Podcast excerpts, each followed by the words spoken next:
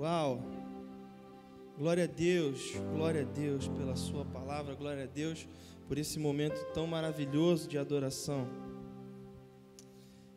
Como sempre, eu gosto de começar quando a gente está aqui na quinta-feira, no culto do Restaurados pela Graça, quinta da restauração, falando sobre qual é a semana em que você está, e essa semana é a décima primeira semana de 30 semanas.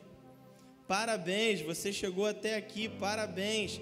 Por mais difícil que possa parecer, um terço do ciclo já foi completo. Você está avançando em direção à sua plena restauração. Aleluia, glória a Deus por isso. A decisão de hoje é a decisão número 3 ainda, a decisão entregar.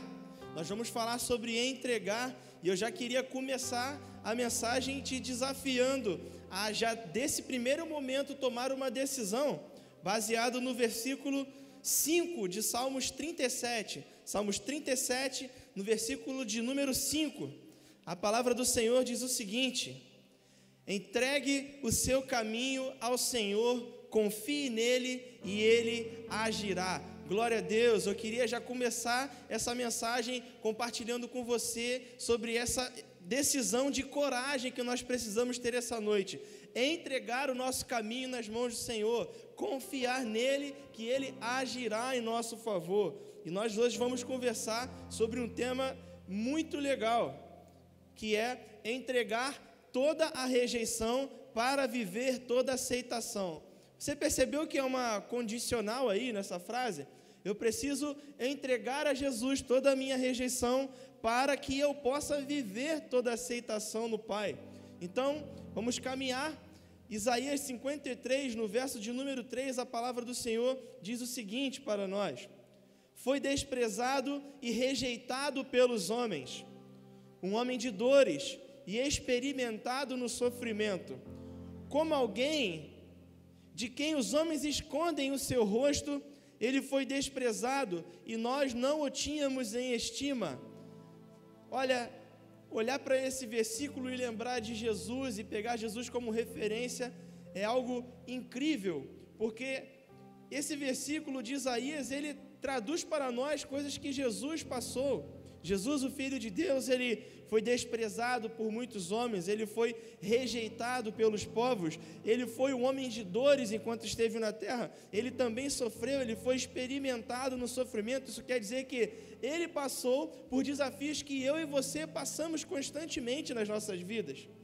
Muitos não tinham a Jesus em estima, independente de tudo que ele fizesse, ele foi rejeitado por muitos.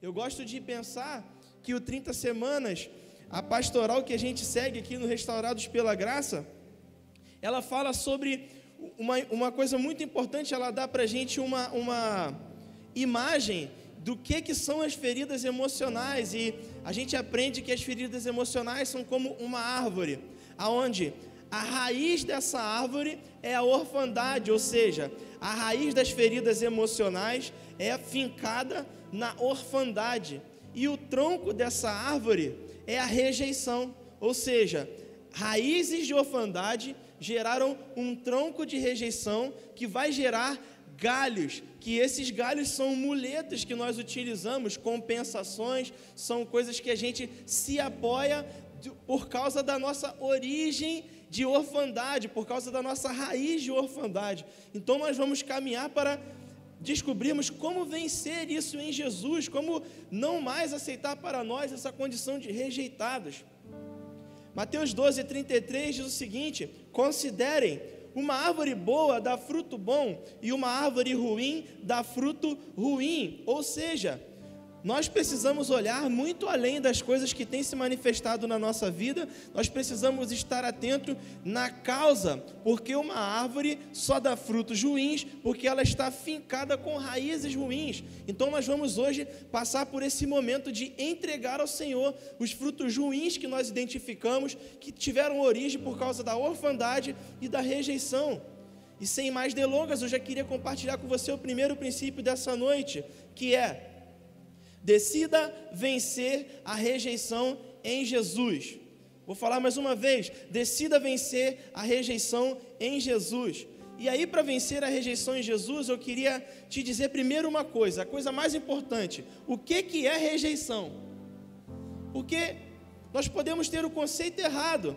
Rejeição é aquele sentimento de inadequação, é o sentimento de que você não é bom o bastante, você não é aceito, de que as pessoas não consideram você igual elas consideram outras pessoas. Não sei se você já teve essa sensação de estar em um ambiente e você sentir que todo mundo se trata de uma maneira agradável, todo mundo se gosta, todo mundo se curte, mas quando fala com você parece que tem um tom de voz diferente, parece que te trata de olhando de baixo. Isso acontece muito em grandes corporações, onde o poder cega as pessoas e quando elas falam com pessoas que estão abaixo delas na hierarquia, elas tratam elas com diferença dos altos cargos de uma corporação. Se você foi militar, você ou se você trabalha numa grande empresa, você já viu que muitos diretores não tratam o operário como se ele fosse de valor. Como muitos oficiais não tratam um praça, uma pessoa que está iniciando na carreira, como se ela tivesse valor. E isso tem origem em rejeição, em orfandade, porque muitas vezes nós repercutimos para as outras pessoas aquilo que nós sentimos em nós mesmos. Então, em algum momento, nós fomos frustrados e quando nós recebemos algum poder ou. É, algum poder ou alguma coisa que se pareça com um poder aparente ali, quando nós recebemos algum cargo que está em condição de estar superior a outras pessoas, nós as diminuímos, porque nós rejeitamos a posição onde ela está. Então, vamos decidir vencer a rejeição em Jesus. E para isso, nós precisamos entender que nós, como seres humanos, nós vivemos uma luta em três sistemas, três esferas diferentes, que são o mundo, a carne e o diabo. Mundo, carne e diabo. Então, primeiro, o mundo. Por que, que eu vivo uma guerra constante contra o mundo? Eu vivo uma guerra constante contra o mundo porque o mundo me cobra que eu seja alguém. O mundo me dá direções do que, que é ser uma boa pessoa, do que, que é ser alguém de valor, do que, que. Olha, você precisa ter aquilo que todo mundo quer ter. Você precisa ser aquele shape ou aquele modelo de pessoa que todos esperam que você seja. Olha, você se entrou nessa empresa agora, você tem que daqui a X anos estar no cargo mais avançado. Você tem que ser a referência, porque senão você vai ser um fracassado. O mundo diz isso para a gente subconscientemente em todos os tipos de relacionamento interpessoal que nós temos. A carne, muitas vezes nós utilizamos de compensações ou muletas, porque esses desejos de se tornar alguém, de ser alguém, de conquistar alguém, quando eles fogem do nosso controle ou da nossa expectativa de prazos, nós utilizamos muletas emocionais para compensar a frustração de ainda não ser alguém como o mundo diz que eu tenho que ser. Então eu me apoio em vícios com drogas, ou eu, eu saio do trabalho e aquele resultado que eu não alcancei, que foi inferior, então eu vou para um bar, que eu vou beber um chopp a noite toda para desestressar minha cabeça, porque eu não fui bom o suficiente quanto meu chefe achou que eu deveria ser. Ou até mesmo quando você quis fazer alguma coisa pela sua família e algum, algum fato te impossibilitou, então você muda a sua emoção, você se dedica a algum outro tipo de vício para compensar a frustração de não ter sido alguém como você acha que a sua família gostaria que você fosse. E a terceira esfera de luta é contra o diabo, porque existem essas coisas que são práticas que a gente está comentando aqui, mas não, nós não podemos nos cegar para o fato de que o diabo, ele continua a todo tempo, durante as nossas batalhas, durante os nossos desafios, enviando demônios de baixo escalão ali para ficar com um espinho te, te cutucando ali na ferida. Aquela fraqueza que você está lutando, aquele desafio que você está enfrentando, ele fica ali com um espetinho assim, cutucando a sua ferida, para que você nunca cicatrize, você se lembre sempre que ali dói. Ali tu é fraco, ali você não consegue. Então, nós estamos sempre sendo é, levados a esse ambiente de batalha espiritual. Mas eu quero te dizer uma coisa muito importante essa noite: mundo, carne e diabo foram três setores em que Jesus também batalhou. E sabe o que ele disse para mim e para você essa noite? Ele disse que no mundo nós teríamos aflições, mas deveríamos ter bom ânimo, porque ele venceu o mundo. Então, se ele venceu, ele abriu um caminho nele para que nós também pudéssemos vencer. Então, o mundo não diz quem eu tenho que ser, Deus diz quem eu tenho que ser. As estatísticas, as cobranças, as pressões não dizem quem eu tenho que ser, Deus diz quem eu tenho que ser. Vícios não podem ser minha muleta, porque o meu único amparo é a sombra do onipotente. A, escuri, a única escuridão que você pode se permitir ficar é debaixo da sombra das asas do Senhor. Se for esse lugar, permaneça, é um lugar de proteção. Mas se for uma prisão da carne, um vício, decida hoje entregar ele a Jesus e aprender a vencer em Jesus. Aleluia.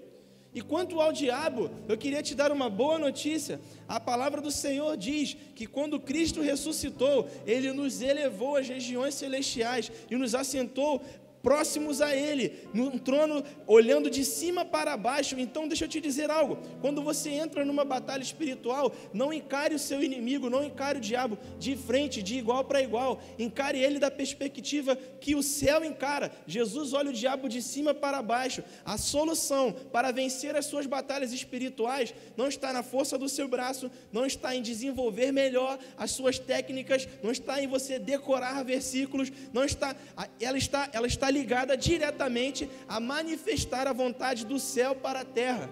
Então, tudo que eu absorvo da palavra de Deus não pode ser simples matemática na minha cabeça, tem que, tem que ter um objetivo: passar esse conhecimento da minha cabeça para o meu coração e fazer que essa palavra que nós estamos compartilhando essa noite, esse Jesus que nós estamos compartilhando essa noite, se manifeste em ações de amor através da nossa vida. Então, quero te convidar, decida vencer a rejeição em Jesus. Aleluia. Vamos passar para o segundo princípio dessa noite. E o que eu quero compartilhar com você nesse segundo princípio é: identifique as causas e os resultados da rejeição. Eu decido vencê-las em Jesus, mas para eu vencer, eu preciso identificar qual, qual é a causa e qual é o resultado dessa rejeição, porque eu preciso entregar algo a Jesus, eu preciso apresentar a Ele o que eu devo vencer, e para isso eu preciso identificar o que eu preciso vencer. Então, causas e resultados. Primeiro passo de tudo, eu preciso entender o que, que são causas e o que, que são resultados. Porque muitas vezes nós não vencemos o que a gente está lutando, porque a gente batalha com os resultados e não com as causas.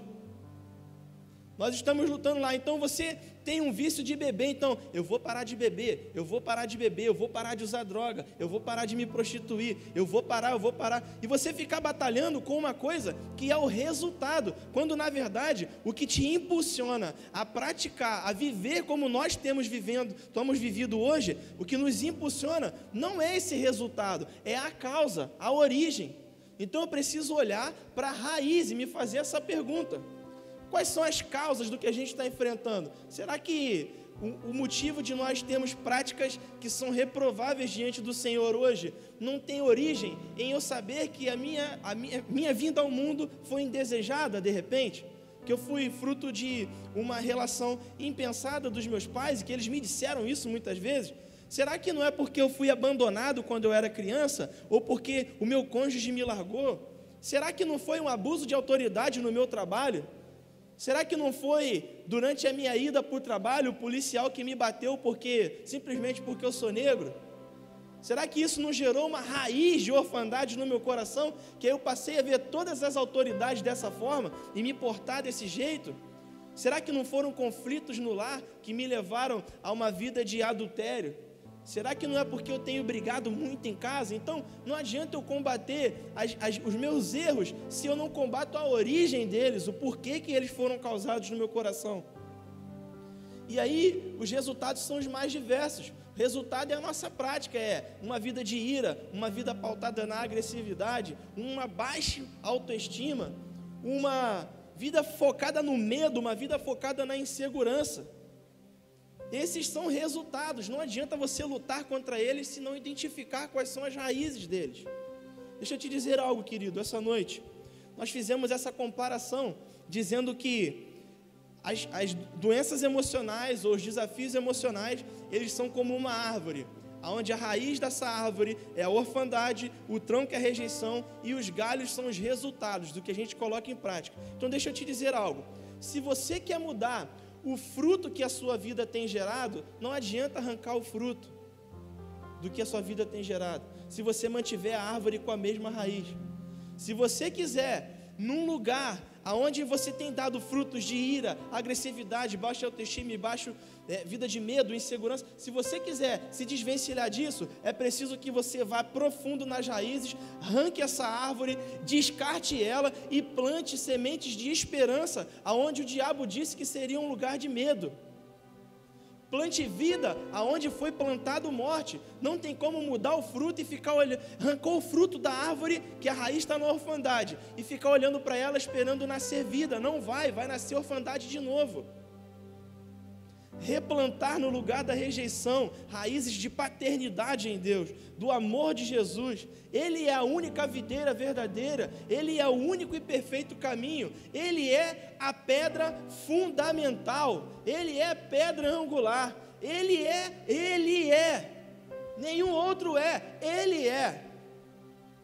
Ontem eu ouvi uma frase do pastor Luiz Hermínio, eu até compartilhei, eu estava de noite em casa, eu mandei para o paizão, o pastor Alex, eu falei, pai, você precisa ver esse vídeo aqui. Compartilhei o link de uma conferência que ele estava, e ele falou uma coisa brutal para as nossas vidas. Ele disse assim: um tempo de tempestade é bom porque tempestade revela qual é a casa que está firmada na rocha e qual está firmada na areia. Talvez o desafio que nós temos enfrentado, talvez a dor que a gente tem passado, talvez esse ambiente de provação, esse local onde você se sente rejeitado, esse ponto de pressão onde você está, talvez possa ser o ambiente mais propício para que você identifique qual a estrutura da sua casa que está fundamentada na rocha e qual está fundamentada na areia. Deixa eu te falar algo, querido. Se a sua vida estiver fundamentada na rocha, o vento pode vir, mas você não vai sentir o barco balançar, porque pode ventar, pode fazer frio, pode ser turbulento, mas você prevalece, porque você tem raízes firmadas na rocha que é Jesus. Está balançando, está tremendo, está a ponto de cair, então Acenda a luz vermelha no seu coração, porque é sinal de que essa estrutura está fundamentada na areia. E aí o vento vem, a chuva vem e leva embora. Não tem jeito. Então hoje é dia da gente identificar quais são os resultados, quais são as causas e apresentar elas diante do Senhor, porque confiar nele é a certeza de que a sua glória prevalecerá sobre as circunstâncias que nós temos enfrentado. Diego, você fala isso, isso é fácil para você. Você não sabe o que, que eu vivo. Você não sabe a minha vida, você não sabe nem quem é a minha família.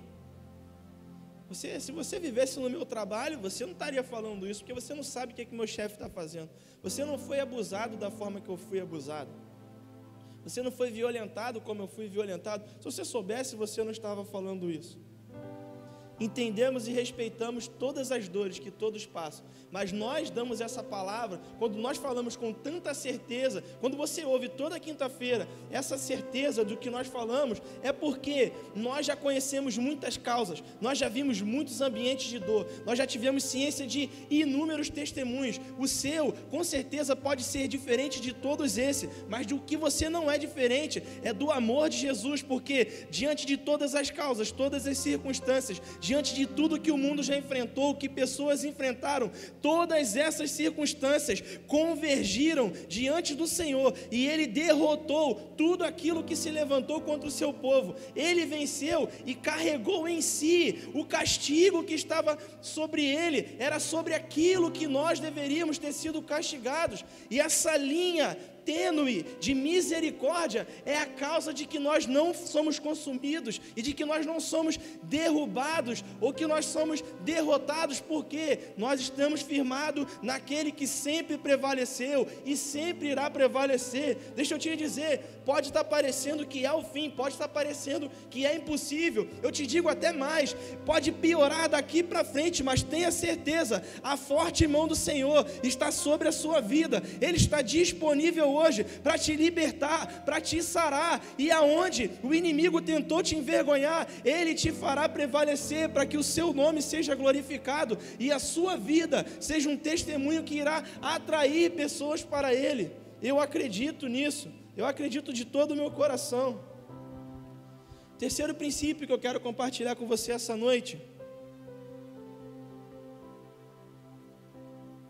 Seja sincero e apresente esse sentimento a Jesus. Percebeu que nós estamos fazendo um caminho? Primeiro, nós decidimos vencer em Jesus e nós chamamos Jesus para que ele seja a nossa solução. Segundo, nós reconhecemos quais são as causas e quais são os resultados do motivo de que nós estamos vivendo essa rejeição. Em terceiro lugar, nós agora vamos fazer o um movimento em direção a Jesus, de ser sincero e apresentar para Ele a origem do que nós temos vivido, apresentar para Ele de verdade como nós temos nos sentido.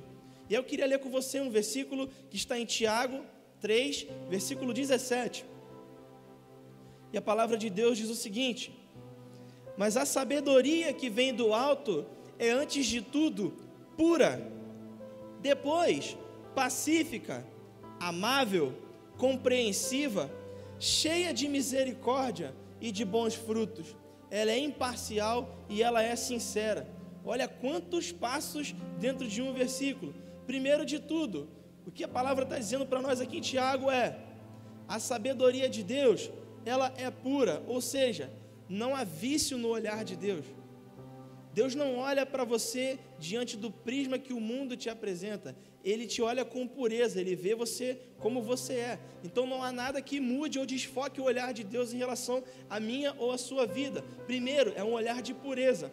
Segundo, ele é pacífico e amável. Então, ele nos recebe diante das nossas fraquezas em paz, com amor. Ele é compreensivo, ou seja, não existe uma maneira que você expresse sinceramente os seus sentimentos a Jesus que seja incompreensível a Ele. Ele compreende o íntimo do nosso ser. O salmista diz que Ele sonda-nos e conhece o mais profundo dos nossos corações e de que a palavra do Senhor ela é capaz de nos separar o bem e o mal. Ela é capaz de distinguir, compreender o momento em que nós estamos passando.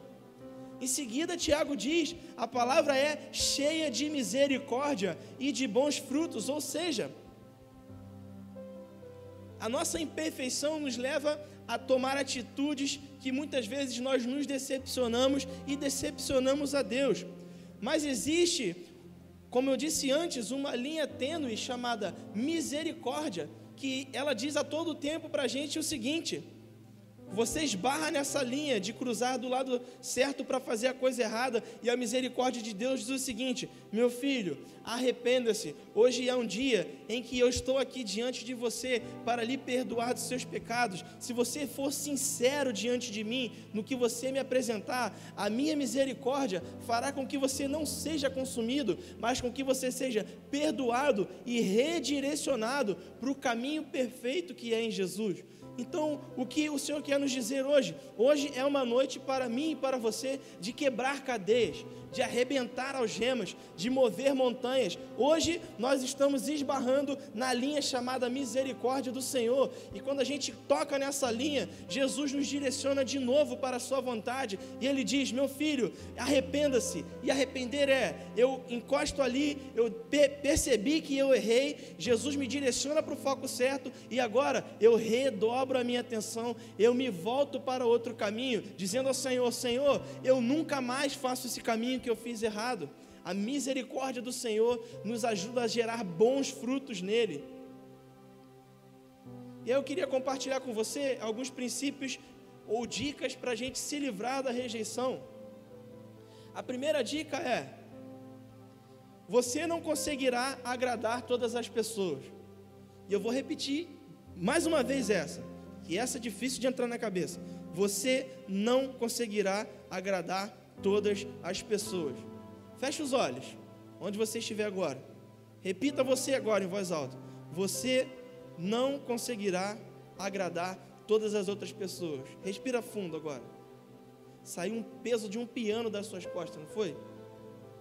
Ah, a gente fica tentado a querer agradar todo mundo a todo tempo. A gente veste às vezes a nossa blusa pensando e se eu sair na rua, será que, pô, será que vão achar ruim essa blusa que eu estou vestindo? Será que essa calça tá bom para ir no mercado? Será que essa música o pessoal vai gostar? Será que essa foto que eu tirei ficou boa? Será que meu history está bonito? O pessoal vai gostar? A gente fica tão focado que a gente molda a nossa vida pensando no que, que o outro vai gostar, o que, que não vai gostar. Estou falando aqui que você tem que ser displicente e viver de qualquer jeito. Estou dizendo para você que existe um padrão para se viver, existe uma pessoa para a quem a gente tem que agradar e essa pessoa é Jesus. Agradando a, ela, a Ele, nós vamos estar agradando as pessoas que estão convergindo diante da vontade do Senhor. Nós vamos desagradar aqueles que estão em desacordo com a vontade do Senhor. Então, se for para agradar alguém, agrade a Jesus. Porque quem irá ficar feliz com você estar andando de acordo com os passos de Jesus são pessoas que estão caminhando em direção a Jesus. Então já deixa eu te encorajar uma coisa. Se você a partir de hoje tomar essa decisão e começar a perceber que algumas pessoas pararam de fazer contato, algumas pessoas pararam de te seguir ou de dar like nas suas fotos, nas suas publicações, levante a sua mão e agradeça a Deus, porque ele já está fazendo o trabalho de separar o joio do trigo. E aí, meu querido, os que ficarem, permanecerem, prevalecerem na sua vida, são pessoas que vão te ajudar a ser aperfeiçoado diante da imagem de Jesus. Não tenha medo. Lucas 6, do 26 ao 28, diz o seguinte: Ai de vocês quando todos falarem bem de vocês, mas eu digo a vocês que quem está me ouvindo, amém, amem os seus inimigos, façam o bem aos que os odeiam, abençoe os que os amaldiçoam, orem por aqueles que o maltratam. Então, o que Jesus está falando para a gente é o seguinte: ai de vocês se vocês estiverem em acordo com todo mundo se vocês não estiverem desagradando as pessoas por me seguirem. Porque a minha lógica é reversa, é tipo, se o cara te odeia, não xinga ele no Facebook não. Se está batalhando contra o racismo, não bota lá fogo nos fascistas não, no Facebook não. Mas se está com, tá com crise no mundo, se a gente está enfrentando caos, se a gente está enfrentando outra coisa, o antídoto para o caos é o amor e não é a, a, energia gasta na violência. Então, deixa eu te falar algo: se você é uma pessoa relevante na sua, no, no seu local de trabalho, se você tem a sua família, se você tem uma rede social, decida hoje não querer agradar a todos e plantar sementes de esperança em Jesus por onde você passar. Efésios 6, 12 diz o seguinte pois a nossa luta não é contra seres humanos, mas contra os poderes e autoridades, contra os dominadores deste mundo de trevas, contra as forças espirituais do mal nas regiões celestiais. Ou seja, Jesus elevou o nível da conversa. Ele está falando o seguinte: não anda segundo a vista, não, filho, anda segundo a fé. Não olha para o que está acontecendo diante dos seus olhos, olha para a solução que já está vindo do céu. Está difícil, o fardo está pesado. Olhe para Jesus, porque Jesus quer manifestar ações do céu através da sua vida. A nossa luta não é contra o nosso irmão, a nossa luta não é para agradar a todos, a nossa luta é diante do Senhor apresentar soluções do céu para os nossos problemas na terra. Segunda dica: compreenda que Deus o aceita como você é.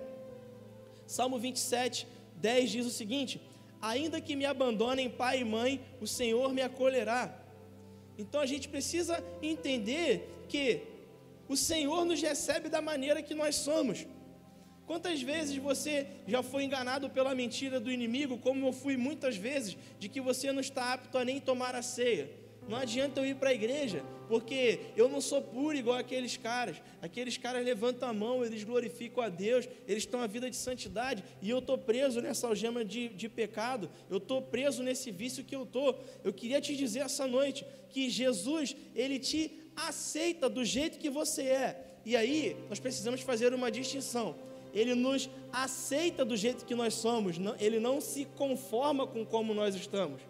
São dois processos diferentes. Primeiro é Vinde a mim todos os que estão cansados e sobrecarregados. Então, se existe um fardo que você precisa se livrar dele, é necessário fazer nessa noite a decisão de dar um movimento em direção a Jesus, porque ele nos aceita como nós estamos. Então, você chegou aqui desse jeito, você já decidiu que Jesus, que Jesus vai ser a solução para os seus problemas. Você decidiu entregar diante de Jesus o que você está vivendo nesse momento de rejeição. Você decidiu identificar quais são as causas e os resultados. Você já disse eles para o Senhor. Então agora eu chego ao Senhor do jeito que eu estou e eu deixo que Ele me direcione ao que eu tenho que fazer para modificar.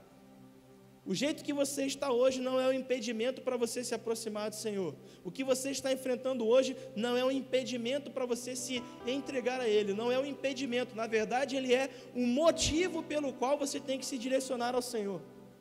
Os desafios não são impedimentos para Deus, os desafios são motivos para nos apresentarmos a Ele. Então, decida hoje fazer essa transição na sua mente Entregue-se de verdade a Ele, manifeste-se voluntariamente em direção ao Senhor, traga Ele para o centro da sua causa e espere, aguarde nele, porque grandes transformações irão começar a partir dessa decisão. Eu creio nisso. O terceiro conselho que eu queria te dar é: viva o que Jesus sonhou para você. Essa é uma decisão que nós devemos fazer todos os dias. É, é o motivo que nós acordamos, nós devemos falar isso sempre diante do espelho de manhã. Eu decido viver o que Jesus sonhou para mim. Eu sou maior do que o sonho que eu tenho, eu sou maior do que as coisas que eu conquistei, eu sou maior do que os cargos que eu tenho, do que os diplomas que eu adquiri, do que a família e os bens que eu absorvi, que eu ganhei. Eu sou maior do que isso, eu sou o que Jesus sonhou para mim. Eu sou aquilo que ele diz que eu sou, nós dizemos isso na canção. Eu sou quem ele diz que eu sou, eu não sou o que eu tenho, eu sou o que ele me projetou, o que ele sonhou para mim. 1 Coríntios 2,9 diz o seguinte: Todavia, como está escrito, olho nenhum viu, olho nenhum, ouvido nenhum ouviu, mente nenhuma imaginou o que Deus preparou para aqueles que o amam. Deixa eu te dizer algo. Muitas vezes o mundo diz para nós: você não é capaz, você não vai conseguir, você é fraco. Isso não é para você, isso é para quem é melhor que você. Você é pior do que Fulano, Fulano é mais inteligente do que você. Sempre a, a, a posição que o inimigo tenta nos colocar é de que nós estamos atrás das pessoas, atrás das condições, de baixo, sempre inferiores. Mas quando nós focamos os nossos olhos para a Bíblia, para, as palavras do Senhor, nós ouvimos Ele dizer que nos concedeu um lugar à mesa, nos chamou para serem embaixadores da Sua palavra. Nós ouvimos Ele dizer que Ele se deu por nós, Ele se ofereceu por nós como sacrifício de sangue e Ele ressuscitou nos resgatando para Ele, para uma família. Nós somos chamados de filhos, de geração eleita, de sacerdócio real, de príncipes, de bem-aventurados nós somos chamados de dignos, nós somos chamados de coisas espetaculares. Então, hoje é uma noite de tomar uma decisão: a qual voz eu vou dar ouvido? A voz que quer me matar ou a voz que quer produzir em mim expectativas de um futuro bom? Qual é a voz que eu vou dar, dar ouvidos nessa noite? Imagina que na sua cabeça agora é como se fosse um rádio, lembra dos rádios de pilha? E tem dois botõezinhos lá. E aí num está escrito assim: voz de Deus e na de baixo, voz do diabo. Está na tua mão, cara. Qual voz que você vai decidir ouvir hoje? Abaixar o volume da voz do diabo e ouvir a voz de Deus? Ou continuar com esse som alto dizendo que você não é quem Deus disse que você é? Que tal a gente tomar essa decisão hoje? De passar um tempo ouvindo só o que Jesus diz que nós somos?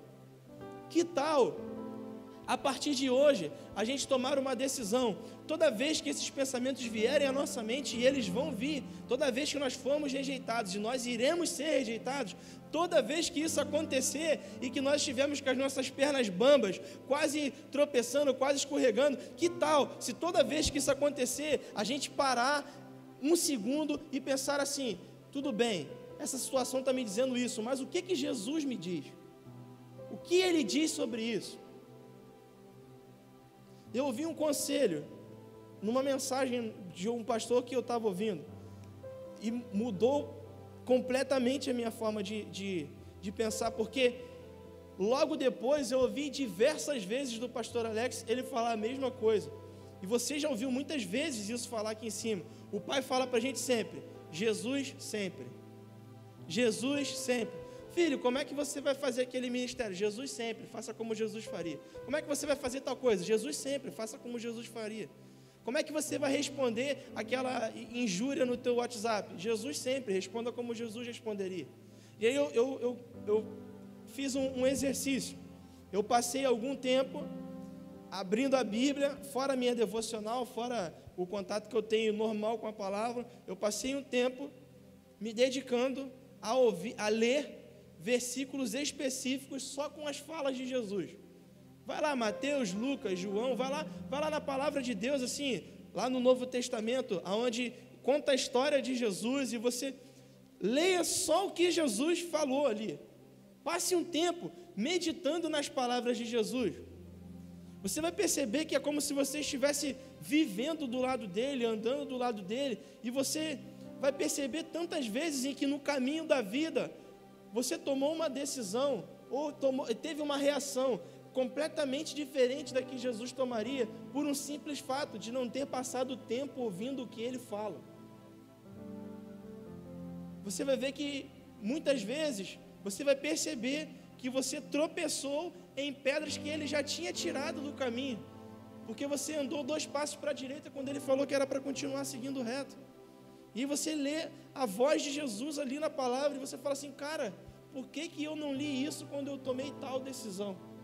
Por que, que eu não li essa passagem antes de escolher a carreira que eu ia seguir, antes de viver com a pessoa que eu estou vivendo, antes de tomar as decisões que eu tomei? Por que eu não decidi ouvir a voz dele? Faça esse exercício, passe um tempo durante o seu dia, tire um, um, uma hora, ou tire meia hora, ou dez minutos, o tempo que você tiver, e vá lá para o Novo Testamento e crie essa rotina de diariamente ler o que Jesus falou passar tempo diante dele. Sabe o que, que acontece quando a gente passa tempo diante dele? Nós não damos ouvidos para vozes de rejeição, porque olhar para ele vai me fazer pegar os trejeitos dele, vai me fazer pensar mais parecido com como ele pensa, enxergar como ele enxerga, amar como ele ama. Passar tempo diante do Senhor vai me transformando em parecido com ele. Eu queria ler com você Jeremias 29, do 11 ao 14. Vai ser projetado na tela para você.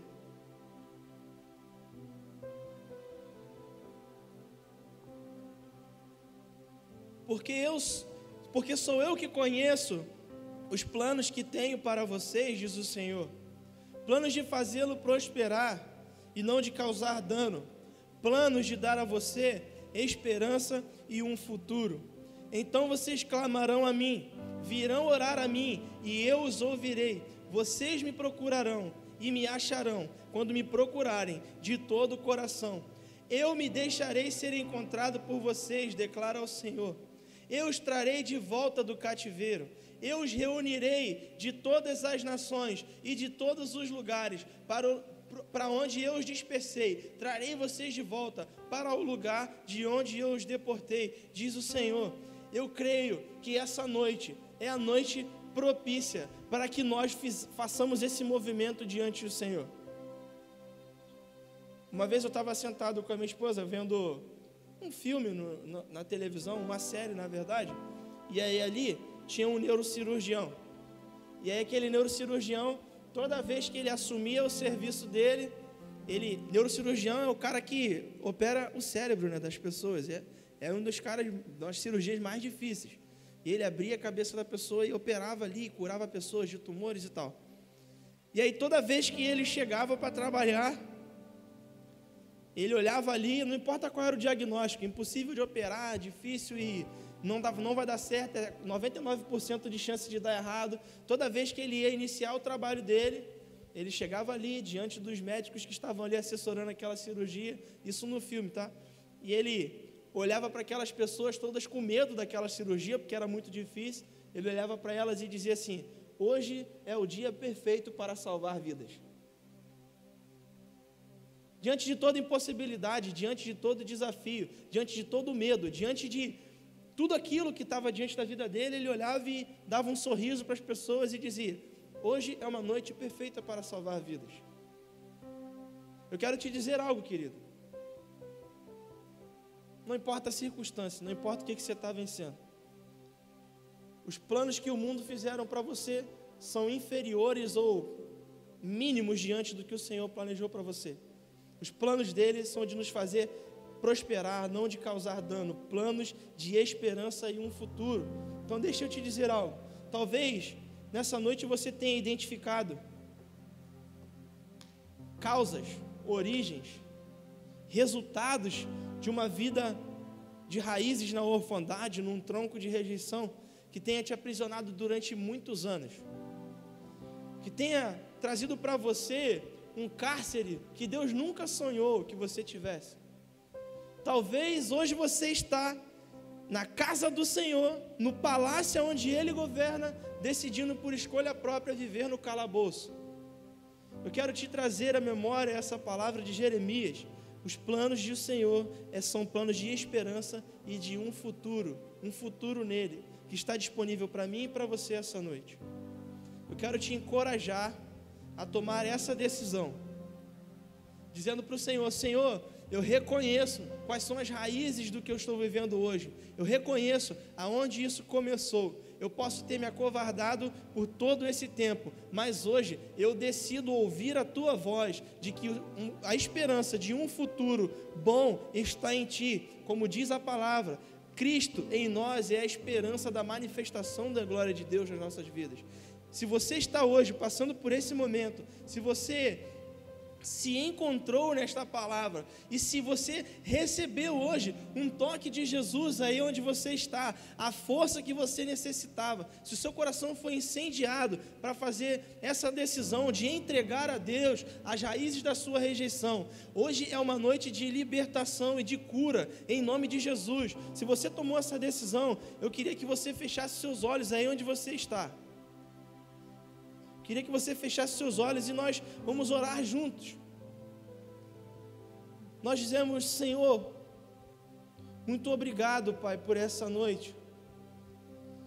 De tantos sites que eu poderia acessar, de tantos lugares que eu poderia ter escolhido estar, de tantas vozes que eu poderia ter escolhido ouvir, eu disse sim para ouvir a tua voz essa noite e eu me encontrei aqui na tua casa. As tuas palavras foram como flechas ao meu coração. Elas tocaram no íntimo do meu ser.